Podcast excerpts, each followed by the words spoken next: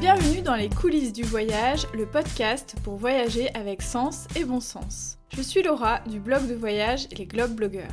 Toi aussi tu as envie de voyager de manière plus responsable, d'organiser tes escapades facilement et dénicher des initiatives originales? Si la réponse est oui, alors tu es au bon endroit. Chacun de mes épisodes est un concentré de bonnes astuces pour t'aider à planifier tes prochains voyages durables.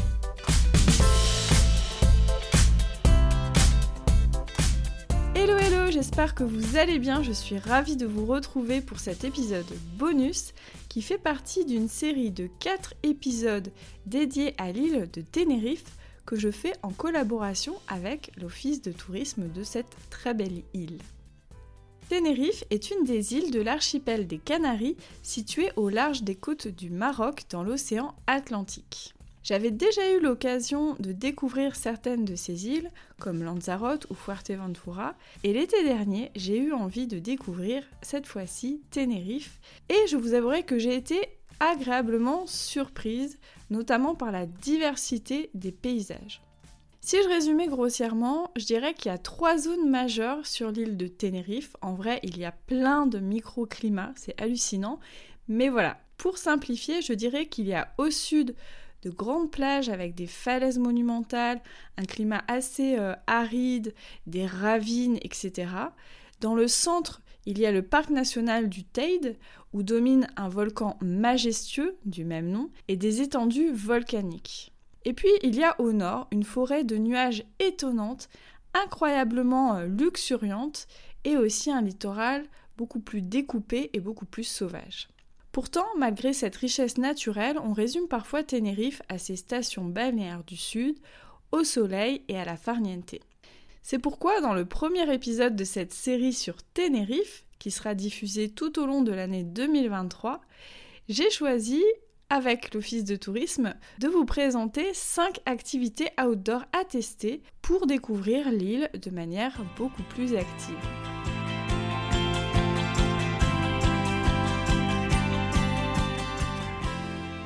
La première activité dont je vais vous parler est la randonnée. Alors vous allez me dire peut-être oui, bon c'est un petit peu bateau la randonnée. Oui, sauf que à Tenerife, je vais vous proposer des randonnées volcaniques.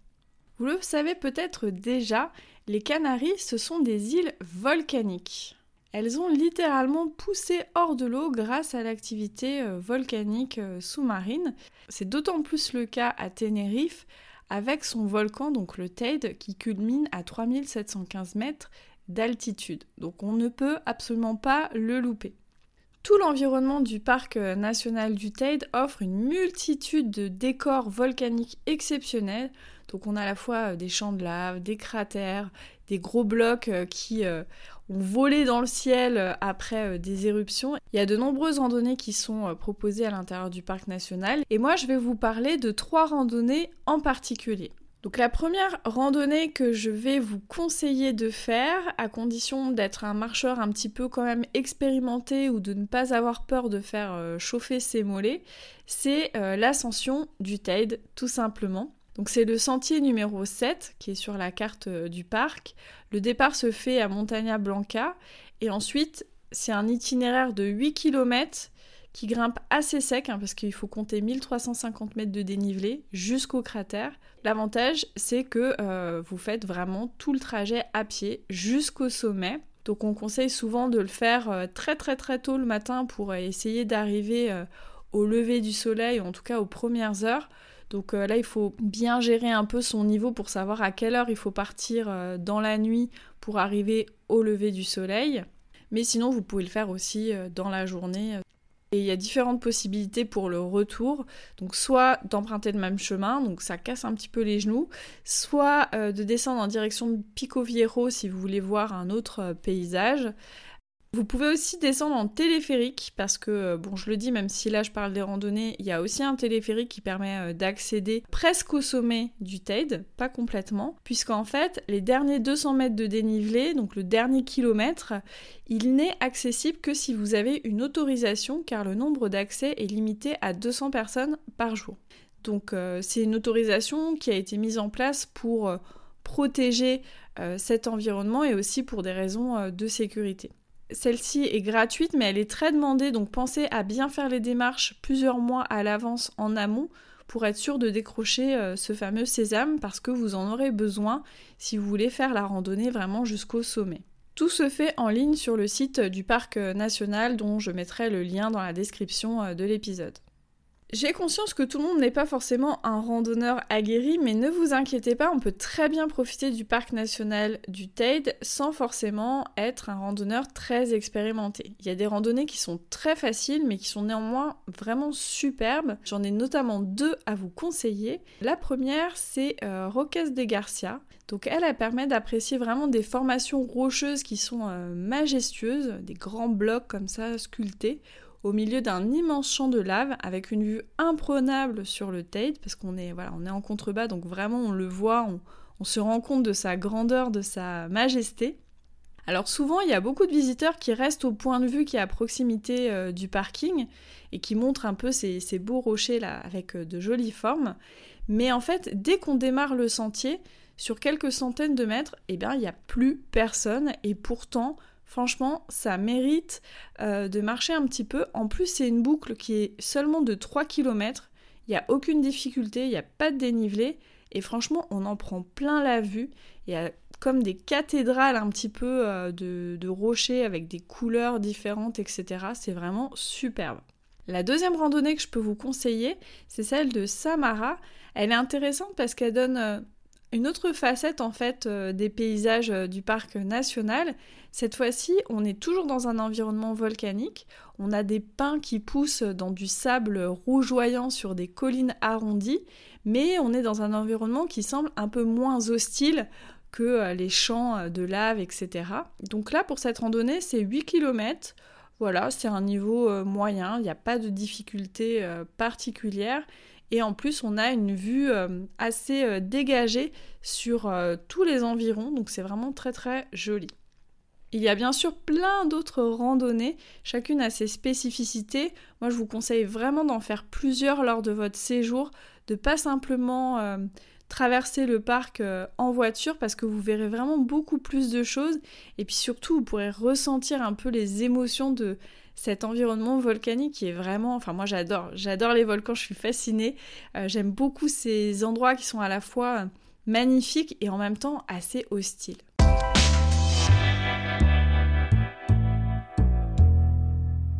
Pour euh, cette deuxième activité, on est toujours à l'extérieur, on est toujours un petit peu aux alentours du parc national euh, du Teide, mais cette fois-ci on va ralentir, on va prendre le temps puisqu'on va aller observer cette fois-ci un autre paysage qui se situe juste au-dessus de notre tête, c'est-à-dire le ciel et la Voie lactée. Je suis allée chercher quelqu'un qui s'y connaît particulièrement bien et va vous dire tout sur l'observation des étoiles à Tenerife.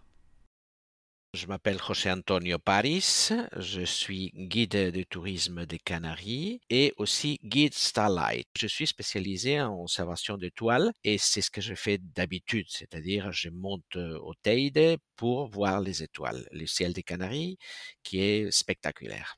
La première question que j'ai envie de vous poser, c'est en quoi Tenerife est une destination particulièrement intéressante pour observer euh, le ciel? Elle est particulièrement intéressante parce que les Canaries eh, sont un des trois meilleurs endroits au monde pour l'observation du ciel professionnel. Ces endroits sont le Chili, Hawaï et les Canaries. On a des conditions naturelles, climatiques, haute montagne, air euh, très clair et mm, climat euh, convenable. Ces trois choses, on les a tout le temps. C'est-à-dire, nous, on a les alizés. Euh, les alizés sont les vents prédominants qui, soufflent 85% du temps. Et ça fait une couche de, des nuages à une certaine altitude. On peut être au-dessus des nuages. L'altitude est importante. Ici, aux Canaries, euh, les, les, observatoires sont uniquement à 2400 mètres, mais la qualité de notre air est, est tellement bonne qui nous permet de travailler comme les, Chiliens ou les Hawaïens beaucoup plus haut. Mais effectivement, ici, il faut monter le, moins euh, d'air qu'on a sur nous, le mieux que c'est, et aussi pour échapper à la pollution lumineuse qui est à Tenerife, on en a évidemment. Alors il faut monter au parc national. On monte et j'ai déjà quelques endroits, quelques spots bien protégés de la, la luminosité et des voitures mais on a, on a, on a des possibilités. Pour quelqu'un qui voudrait venir à Tenerife et profiter de cette expérience, est-ce qu'il y a des saisons ou des moments dans le mois à éviter? Il n'y a pas de saison. C'est-à-dire, si, on a besoin de voir quelque chose de bien précis, évidemment, parce qu'il y a des objets qu'on ne voit l'hiver et on ne voit pas l'été, et on le voit mieux, parce que bon, finalement, on peut voir un objet, on peut le voir bien à 10 heures du soir ou à 4 heures du matin, à des moments différents, non? Alors bon, évidemment, on préfère le voir à, à 10 heures du soir. Euh, le ciel change. Si on veut voir mieux la Voie lactée, c'est mieux l'été, parce que l'été, on regarde vers le centre de la Voie lactée. En hiver, on regarde vers les vers l'extérieur. On la voit, mais on la voit moins spectaculaire. Mais par exemple, si on veut voir, euh, je sais pas, la constellation de Scorpion, si on veut voir euh, d'autres objets, c'est à d'autres moments. Mais sinon, disons qu'en général, si on n'a pas un, objectif spécifique, c'est la même chose. Il me semble qu'il faut quand même euh, éviter les moments où la Lune est la plus forte, parce que du coup, ça diminue la visibilité quand la Lune est là, il y a beaucoup d'étoiles qui disparaissent. L'observation de la Lune peut être très intéressante quand la Lune a 4, 3, 4, 5 jours, 6 jours, parce que le terminateur, qui est la frontière entre le jour et la nuit, passe par une zone où il y a beaucoup de cratères et alors on voit beaucoup de détails. Mais mis à part l'observation directe spécifique désirée de la Lune, la Lune, il faut l'éviter. D'accord. Donc si par exemple on prévoit euh, un voyage et qu'on a envie d'observer les étoiles, on peut peut-être aussi choisir les dates en fonction euh, du calendrier euh, lunaire. Quelque Tout à fait, ce que je dis aux gens exactement. C'est-à-dire que moi, je travaille entre trois jours après la pleine lune jusqu'à trois jours après la lune neuve. C'est pas souvent qu'on organise forcément ses vacances en fonction du calendrier de la lune, mais euh, pourquoi pas? Est-ce que vous avez des exemples de choses que vous montrez et puis qui étonnent les participants? En ce moment, on peut voir Jupiter. On voit les lunes des, Jupiter. On voit quatre lunes euh, découvertes par Galilée. En ce moment, on peut voir la galaxie d'Andromède. C'est-à-dire, quand on regarde dans, dans, le ciel, tout ce qu'on voit, c'est la Voie lactée, notre galaxie. Mais Andromède, c'est la galaxie voisine. On peut voir aussi des étoiles rouges, des étoiles blanches, des étoiles bleues. On voit d'autres galaxies qui sont très très loin, à plusieurs eh, millions d'années-lumière, par exemple.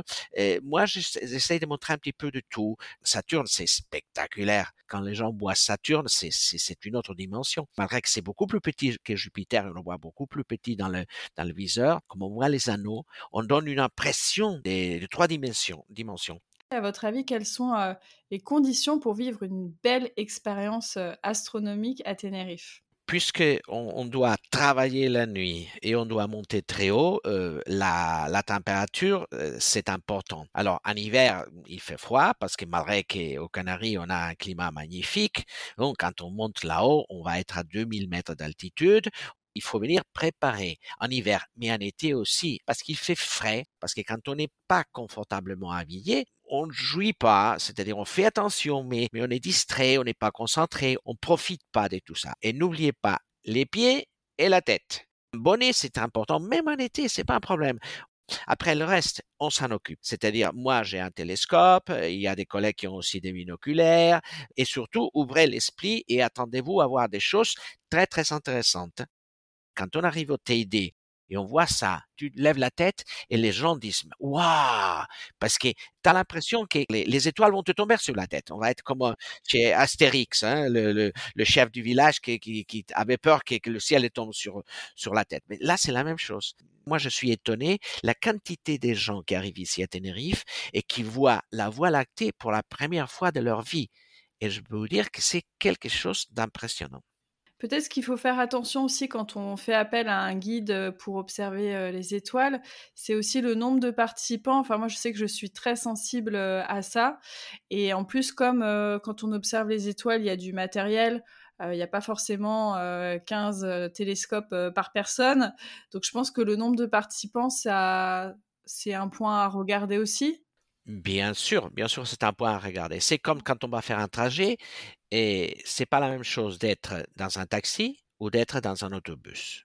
Évidemment, pour l'observation, il y a des groupes, il y a des, des, compagnies qui font des groupes en, en, autobus. Alors, on est 30, 40 personnes. Il y a un guide qui explique tout ça. Et ils ont deux, trois, quatre télescopes. Des fois, non pas des télescopes. C'est-à-dire, ça dépend. Il y a des services. C'est l'observation pure et dure à l'œil nu qui n'est pas mal non plus, attention, c'est très intéressant aussi. Aussi, quand on regarde dans un télescope, c'est pas comme ça. Je veux dire, il faut un peu s'habituer. Les premières fois, c'est difficile. Il faut bien mettre la tête, l'œil bien directionné, tout ça. C'est compliqué. Alors, ça prend du temps. Et si chaque participant met 30 secondes à s'adapter, à voir, à regarder tout ça, 30 secondes par objet, 6 objets, ça fait 3 minutes. 3 minutes par 6 personnes, ça fait 18 minutes que les autres attendent. Si vous êtes 6, vous allez attendre 18 minutes. Si vous êtes 40, bon, faites les calculs. Et surtout aussi, il y a le contact. Quand, je suis avec 3, 4 personnes, ben, il y en a qui me demande ça, l'autre qui me demande ça, je réponds tout ça. S'il y a 40 personnes, bon, il arrive un moment que j'arrive pas à répondre. Pour avoir une bonne expérience, il faut être peu. Mais bon, euh, il y a aussi la question euh, budgétaire et il y a d'autres possibilités le ciel est là pour tout le monde. Il est gratuit. Pour l'instant, il est gratuit. On peut vraiment jouir, on peut avoir des moments fantastiques en regardant la nature et ça va nous mettre un peu à notre place, voir vraiment où on est, finalement, on n'est rien du tout. J'espère bien avoir donné un peu le goût et que beaucoup de gens viennent nous visiter moi ou d'autres, c'est pas grave, il y a, il y a 40 000 possibilités de, profiter du ciel et je vous attends, on vous attend tous ici les bras ouverts. Bah, merci beaucoup pour cette euh, belle invitation et euh, bon vent euh, à Tenerife. Pour la troisième activité outdoor que j'ai choisie, on va prendre un peu de la hauteur puisque je vais vous parler de parapente. Tenerife est l'une des destinations les plus populaires pour la pratique du parapente en raison de ses conditions météo idéales et bien sûr de ses paysages époustouflants. Les vols peuvent être effectués toute l'année, mais souvent les meilleures conditions se situent entre le printemps et l'automne. Il y a énormément de sites de décollage et d'atterrissage à travers l'île pour des vols qui peuvent durer entre 20 minutes et plusieurs heures. Et oui, on peut voler des fois plusieurs heures. Bon, faut quand même savoir euh, bien piloter, mais les vents permettent vraiment, euh, bah, quand on sait les prendre, de pouvoir voler comme ça euh, aussi longtemps. Personnellement, j'adore le parapente. Dès que je voyage, j'essaie toujours de voir s'il n'y a pas des possibilités de voler. Et donc, j'ai pu le faire à Tenerife. Alors, je vole toujours en tandem parce que euh, je serais jamais euh, prête psychologiquement à me dire tiens, euh, je vais apprendre à voler en solo, etc. Je pense que je me ferais pas du tout confiance là-dessus. Et puis comme ça, au moins, je peux me laisser porter. J'ai rien à penser. Donc, parce que pour moi, le parapente, c'est vraiment une activité, contrairement à ce qu'on pourrait penser, qui est très relaxante et puis ce que j'adore dans le parapente, c'est que ça permet d'avoir des angles de vue, des points de vue sur le paysage qui sont euh, complètement euh, différents. Et d'ailleurs, il y a des paysages qui se révèlent vraiment quand on les regarde d'en haut. Même si maintenant on voit beaucoup de vidéos de drones euh, qui tournent par ici, par là, c'est vraiment complètement différent quand soi-même on voit vraiment ces paysages de cette euh, manière-là quand ils deviennent vraiment accessibles parce que euh, eh ben, on arrive à voler euh, presque comme un oiseau. Il y a de nombreux sites de décollage de parapente à Tenerife. Certains sont plus populaires que d'autres. C'est le cas de El Tocho, qui est un site qui est exploitable toute la journée et dans de nombreuses situations météo. Donc c'est aussi pour ça qu'il est populaire parce que bah, il est très fiable et que voilà, on peut toujours un petit peu compter euh, sur lui. C'est d'ailleurs celui que j'ai testé lors de mon voyage. Donc on décolle une petite colline où il suffit vraiment de faire quelques pas sur une piste euh, aménagée pour s'élancer. Donc là aussi, hein, contrairement à ce qu'on pourrait penser, on n'a pas besoin de sauter dans le vide ou d'une falaise euh, pour faire du parapente. C'est vraiment tout doux. Ensuite, j'ai pu contempler euh, d'un côté des reliefs euh, très arides, euh, très ravinés, et de l'autre côté la ville qui se déployait jusqu'à la mer. Donc ça, c'était assez nouveau pour moi de survoler un espace plutôt urbain. Alors ce qui était très insolite dans ce vol-là, c'est que j'ai atterri sur la plage, donc une plage qui était fréquentée, hein. il y avait des personnes qui euh, se baignaient, euh, qui euh, bronzaient, etc. Donc quand j'ai vu les parasols et les baigneurs qui se rapprochaient, franchement, je pensais pas qu'on arriverait à, atterrir sans faire une partie de bowling parmi les touristes. Mais en fait, ça a été hyper facile grâce, bah, bien sûr, à l'expérience du pilote qui fait ça tous les jours. On a atterri tranquillement, tout en douceur, sans perturber personne. Donc c'était vraiment rigolo de voir la tête des gens qui étaient en train de siroter leur cocktail ou de bronzer et qui nous voyaient arriver. Je pense qu'il y en a plein qui devaient penser que c'était euh, un atterrissage non voulu, mais en fait c'était tout à fait euh, prémédité. Donc euh, c'était vraiment très très rigolo. Il y a aussi des sites plus naturels sur l'île pour, pour voler. Donc il y a notamment El Tanque dans le nord, ou alors celui d'Isana qui offre des vues exceptionnelles sur le Teide. Et il y a certains endroits où on peut parfois voler au-dessus de la mer de nuages. Et donc ça, ça doit être vraiment impressionnant. Donc si vous voulez faire du parapente, sachez qu'il y a plein d'écoles de, parapente, de prestataires qui proposent ça. Personnellement, je suis partie avec euh, Overfly euh, Tenerife. L'équipe était vraiment super. Euh. Ce que je peux vous conseiller aussi, une fois que vous avez trouvé un prestataire pour faire du parapente, c'est bien d'échanger avec eux sur les différents spots possibles, quel paysage vous allez voir, la durée du vol, etc pour bien voir que tout correspond euh, bien euh, à vos attentes, sachant que le jour J, il peut y avoir euh, des changements dans le programme, tout simplement à cause des conditions de vol qu'on ne peut pas prévoir longtemps à l'avance, donc il faut être assez souple. Peut-être que vous allez réserver un vol et que vous ne pourrez pas le faire, peut-être que vous pourrez le faire mais pas sur le même spot, etc. Donc ayez bien ça en tête. Pour cette quatrième activité, on va quitter le ciel, retourner sur la terre ferme et voguer sur l'eau. Tenerife, bien sûr, est une île, donc les activités outdoor aquatiques sont très nombreuses et incontournables. Lors de mon séjour, j'ai testé et j'ai particulièrement aimé le kayak de mer, dont je voulais vous en parler. C'est une activité qui est très accessible, à condition de savoir nager. Alors pour ceux qui n'ont jamais fait de kayak, que ce soit en eau douce ou en mer, je vous invite plutôt que dans louer un de partir avec un guide pour euh, une excursion parce qu'il pourra vous expliquer déjà les bons mouvements et aussi les consignes de sécurité.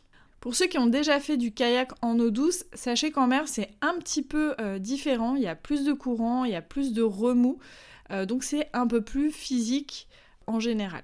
On peut aussi avoir une mer d'huile qui ne bouge pas, etc. Mais voilà, en tout cas, faut avoir ça à l'esprit parce que si vous êtes sujet au mal de mer, en fonction des conditions que vous aurez euh, au moment euh, de l'activité euh, en kayak de mer, vous pouvez être plus ou moins embêté.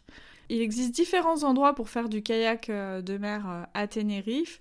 Personnellement, moi j'ai fait une sortie kayak depuis Los Cristianos où j'ai pu longer de grandes falaises, voir des tortues aussi, faire une petite séance de snorkeling et puis normalement dans ce spot là il y a des dauphins mais le jour où j'y suis allée ils sont restés assez discrets mais bon ça on peut pas commander à la nature euh, de nous offrir le spectacle qu'on espérait. Mais il existe aussi d'autres endroits où on peut faire euh, du kayak de mer, donc notamment à Playa de las Américas, Puerto de la Cruz ou Los Rigantes. Euh, Los Rigantes, ça peut être un très beau spot aussi parce que les falaises sont vraiment monumentales, donc c'est très très beau. Il y a d'autres endroits aussi où on peut bien sûr en faire, donc comme à Playa de las Américas, Puerto de la Cruz, Los Rigantes, et aussi euh, notamment depuis la pointe de Teno. Euh, quand on arrive donc dans cet espace euh, naturel, il y a la possibilité là de louer des kayaks et franchement l'endroit est vraiment très beau. Il y a des falaises qui s'étirent à l'infini, les, abords avec beaucoup de, cactus différents, etc. C'est vraiment très très beau. Et puis dans le nord, euh, depuis la plage de la Sterecitas, grâce à Anaga Experience, vous pouvez aussi tester le kayak de mer.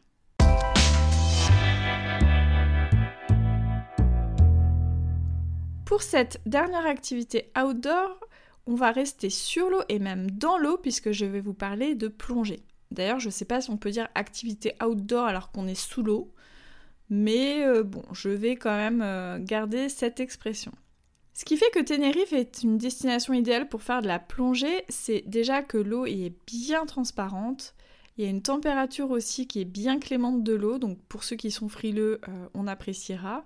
Et puis il y a des paysages sous-marins qui sont euh, intéressants puisqu'ils sont aussi euh, volcaniques. Quand j'y suis allée, je n'avais pas plongé depuis 10 ans, donc j'ai décidé de refaire un baptême de plongée, même si j'ai la première certification, c'est-à-dire le PADI. Franchement, ça semblait vraiment trop trop loin, et donc j'ai refait un baptême avec Ocean Friends, que je vous recommande énormément parce que toute l'équipe a été vraiment très pédagogue, ils ont su me rassurer, ils ont su voir que j'étais un petit peu stressée et donc euh, j'ai pu revivre un baptême dans les meilleures conditions. Ce qui est pratique à Tenerife, c'est que la plupart des spots de plongée sont soit accessibles directement depuis la plage, ou après seulement une dizaine de minutes en bateau. Si vous êtes sujet au mal de mer comme moi, c'est plutôt un avantage de ne pas avoir à faire beaucoup de bateaux avant euh, de plonger. Côté faune, la particularité de Tenerife, grâce à la température de l'eau, c'est qu'on peut à la fois retrouver des espèces de poissons euh, qui évoluent plutôt en océan Atlantique, mais aussi des poissons des mers chaudes, qui apprécient particulièrement ces fonds sous-marins volcaniques. Donc je ne vais pas vous faire une liste à l'après-vert de tous les poissons qu'on peut voir, mais euh, j'ai notamment pu observer des mérous, des sèches, de nombreux poissons colorés dont j'ignore le nom. Et il y a même des spots comme euh, Barranco Seco par exemple, où il est possible de voir des raies pastenagues. Et il n'est pas impossible non plus à certains endroits de voir des tortues. Il y a plusieurs espèces qui évoluent autour de l'île, donc c'est aussi tout à fait possible. Les spots de plongée sont nombreux et aux difficultés vraiment très variées. Donc il y en a à la fois pour des débutants, pour des expérimentés et aussi experts. Donc pour ceux qui sont plus expérimentés par exemple, on a la possibilité d'explorer des grottes, des tunnels volcaniques, des cathédrales rocheuses à 30 mètres de profondeur par exemple. Donc ces spots souvent sont plutôt au nord de l'île. Et il y a également quelques épaves très très impressionnantes accessibles pour des plongeurs experts. Donc là encore, tout comme le parapente, il y a plein de spots différents, donc c'est bien de se renseigner en amont pour euh, être conseillé et trouver euh, l'endroit où ce sera le mieux pour vous, à la fois par rapport à votre niveau bien sûr, dont il faut prendre compte, mais aussi par rapport à ce que vous avez plutôt envie de voir Est-ce que vous êtes plutôt sensible aux paysages sous-marins Est-ce que vous avez envie de tenter de voir une espèce de poisson, par exemple, euh, particulière, etc., etc. Tout ça, ça va rentrer en ligne de compte pour euh, vous offrir la meilleure expérience euh, possible. Si vous faites de la plongée à Tenerife, moi j'ai quand même un conseil à vous donner supplémentaire, c'est que on peut vite monter en altitude quand on voyage à Tenerife. Vous avez vu, hein, dans le parc national du Teide, on est rapidement à 2000, 3000 mètres d'altitude. Il y a d'autres routes aussi euh, quand on va vers Masca, où voilà, on, est déjà au-dessus de 1000 mètres d'altitude. Et l'altitude, elle est fortement déconseillée pendant 24 heures ou plus après une plongée. Donc ça, il faut vraiment en tenir compte. Donc quand vous préparez votre itinéraire, si vous voulez faire de la plongée, pensez à bien caler euh, vos plongées en fonction de vos autres visites, notamment celles euh, du TAID.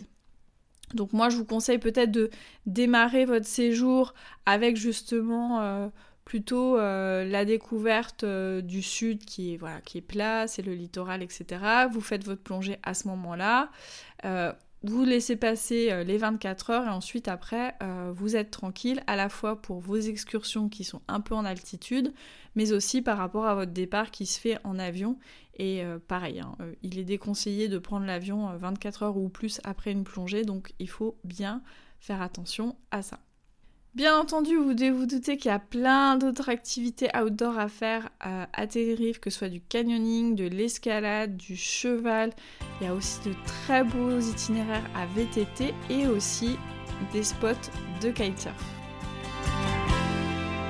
si ces activités, cette première euh, description euh, immersion à Tenerife euh, vous a donné envie d'en savoir plus sur la destination, eh bien n'hésitez pas à aller consulter les différents articles que j'ai pu rédiger.